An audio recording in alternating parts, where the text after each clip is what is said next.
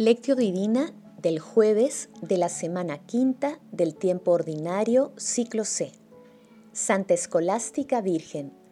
Mujer, qué grande es tu fe. Oración inicial. Santo Espíritu de Dios, amor del Padre y del Hijo, ilumínanos con tus dones para que podamos comprender los tesoros de la sabiduría que Jesús nos quiere revelar en este día.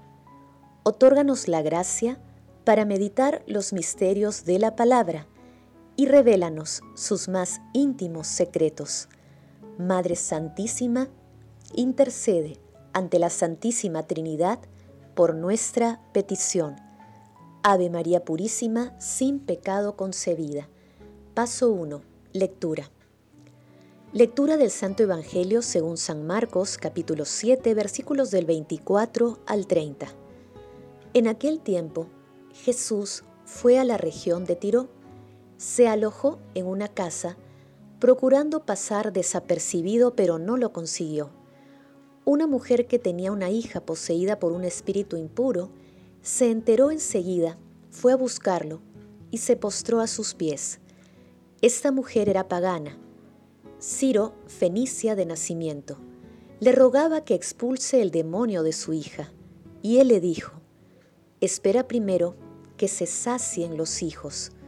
No está bien tomar el pan de los hijos y echárselos a los perritos.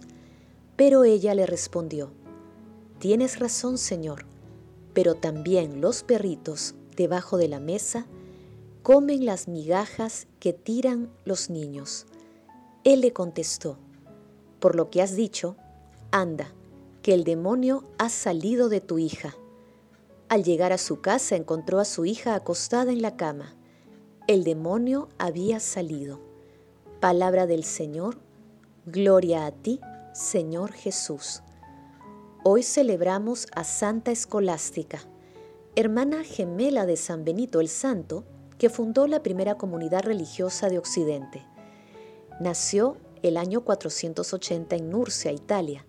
Desde muy joven se dedicó a la vida religiosa su hermano dirigía un gran convento para hombres en Montecassino y Escolástica fundó un convento para mujeres a los pies del mismo monte. Pocos días antes de la muerte de la santa, su hermano fue a visitarla y después de haber pasado el día entero en charlas religiosas, el santo se despidió y se dispuso a volver al monasterio. Era el primer jueves de cuaresma del año 547. Tres días después, la santa murió y su hermano que se encontraba absorto en la oración, tuvo la visión del alma de su hermana ascendiendo al cielo en forma de paloma. El pasaje evangélico de hoy, denominado La fe de una mujer cananea, se encuentra también en Mateo capítulo 15 versículos de 21 al 28 en el texto, tema central es la fe, a través de la cual se intercede proféticamente por la liberación de toda impureza espiritual de otras personas. En la primera etapa de la misión de Jesús, su acción evangelizadora estaba dirigida a los judíos. Sin embargo, una mujer pagana por su religión y Ciro Fenicia por su origen geográfico, con una fe sencilla indesmayable y porfiando en un duelo verbal, logra que Jesús cambie sus planes, permitiendo que la novedad del Evangelio también llegue a los paganos. La mujer llama a Jesús Señor. Es la única vez que aparece este título en Marcos. En cuanto a la expresión perros, esta era común entre los judíos para referirse a los paganos. Al volver a su casa, la madre descubre que la palabra de Jesús y su fe han devuelto la vida a su hija. La cananea es un modelo de fe unida a la oración. Así Jesús demuestra que la fe no tiene fronteras de ningún tipo y deja claro que en la iglesia no hay extranjeros. Paso 2. Meditación. Queridos hermanos, ¿Cuál es el mensaje que Jesús nos transmite a través de su palabra?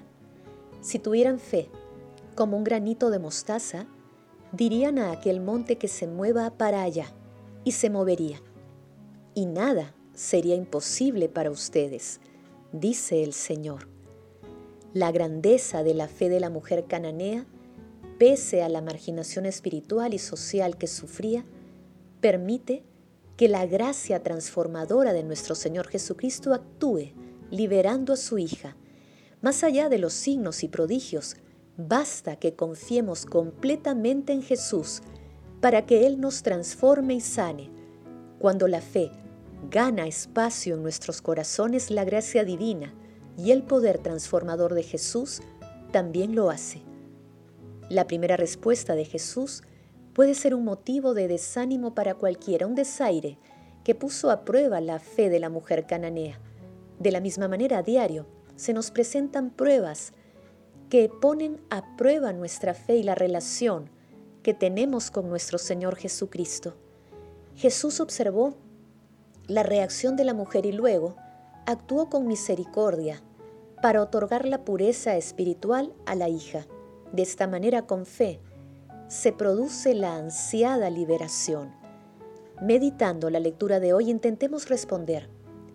Cuando pasamos por situaciones difíciles, ¿acudimos a la misericordia de Dios con fe? ¿Acogemos a los hermanos necesitados que se acercan a nosotros e intercedemos por ellos con fe? Que las respuestas a estas preguntas sean beneficiosas para fortalecer nuestra fe e interceder por nuestro prójimo más necesitado ante nuestro Señor Jesucristo. Jesús, María y José nos aman. Paso 3. Oración. Oh Dios y Padre nuestro, te damos gracias hoy por los santos como Santa Escolástica. Ellos nos recuerdan que una vida de oración y de comunidad dan testimonio de tu presencia en este mundo haznos también ver claramente que eres tú nuestro Padre, que tú eres el sentido de nuestras vidas y que el lazo definitivo que nos une a todo el mundo es Jesucristo nuestro Señor. Amado Jesús, otórganos la fe de la mujer cananea que transformó esquemas humanos que marginan a las personas en prodigios de amor y de fe. Amado Jesús, fuente inagotable de amor, misericordia y pureza, ten compasión de nosotros y otórganos los dones espirituales para interceder proféticamente y socorrer con fe a nuestro prójimo, en especial a los más necesitados. Padre eterno, te suplicamos, admitas en tu reino a todos los difuntos de todo tiempo y lugar, para que puedan contemplar tu rostro. Protege, Señor, a las almas de los agonizantes, para que lleguen a tu reino. Madre Santísima Inmaculada Concepción, intercede ante la Santísima Trinidad por nuestras peticiones. Amén. Paso 4. Contemplación y acción. Hermanos, contemplemos a Dios con un sermón de San Agustín. El pasaje del Evangelio que se ha leído nos incita a orar, a creer y a confiar no ya en nosotros, sino en el Señor. Si falta la fe, es imposible la oración. En efecto, quien ora alguna vez lo que no cree, por eso también el bienaventurado apóstol exhortando a la oración dice, todo el que invoque el nombre del Señor se salvará. Y para demostrar que la fe es la fuente de la oración y que el arroyo no puede correr cuando la fuente está seca, añade, ahora bien, ¿cómo podrán invocar al Señor si no han creído en Él? En consecuencia, para orar debemos creer y para que no disminuya la fe con la que oramos, debemos orar. La fe hace brotar la oración y la oración que emana obtiene la estabilidad de la fe. La fe, repito, es la fuente de la oración, la cual, cuando se funde, obtiene firmeza para la misma fe. Precisamente para que no disminuyera la fe en las tentaciones, dijo el Señor, velad y orad para no entrar en la tentación. ¿Qué significa entrar en la tentación sino salir de la fe? La tentación progresa en efecto en la medida en que retrocede la fe y viceversa. Pues bien, a fin de que vuestra caridad comprenda con mayor claridad que la exhortación del Señor, velad y orad para no entrar en la tentación, se hizo a propósito de la fe para que no disminuyera y desapareciera. Dijo en este pasaje del Evangelio, Simón, Simón, mira que Satanás os ha reclamado para zarandearos como al trigo, pero yo he rogado por ti para que tu fe no decaiga. Ora aquel que nos defiende y no ora el que se encuentra en el peligro. Son los humildes los que tienen fe, no los soberbios. Hablad por los que no tienen voz. Orad por los que lloran. Hermanos, hagamos el compromiso de mantener firme nuestra fe, pidiendo siempre que el Espíritu Santo la aumente a través de la oración. Asimismo, estemos dispuestos a ayudar a todas aquellas personas que necesitan apoyo en estos difíciles momentos, sin distinción de nacionalidad o de otra índole. Glorifiquemos a la Santísima Trinidad con nuestras vidas. Oración final. Gracias Señor Jesús, porque tu palabra nos conduce por caminos de paz, amor y santidad. Espíritu Santo, ilumínanos para que la palabra penetre a lo más profundo de nuestras almas y se convierta en acción. Dios glorioso, escucha nuestra oración. Bendito seas por los siglos de los siglos. Madre Santísima, intercede ante la Santísima Trinidad por nuestra petición. Amén.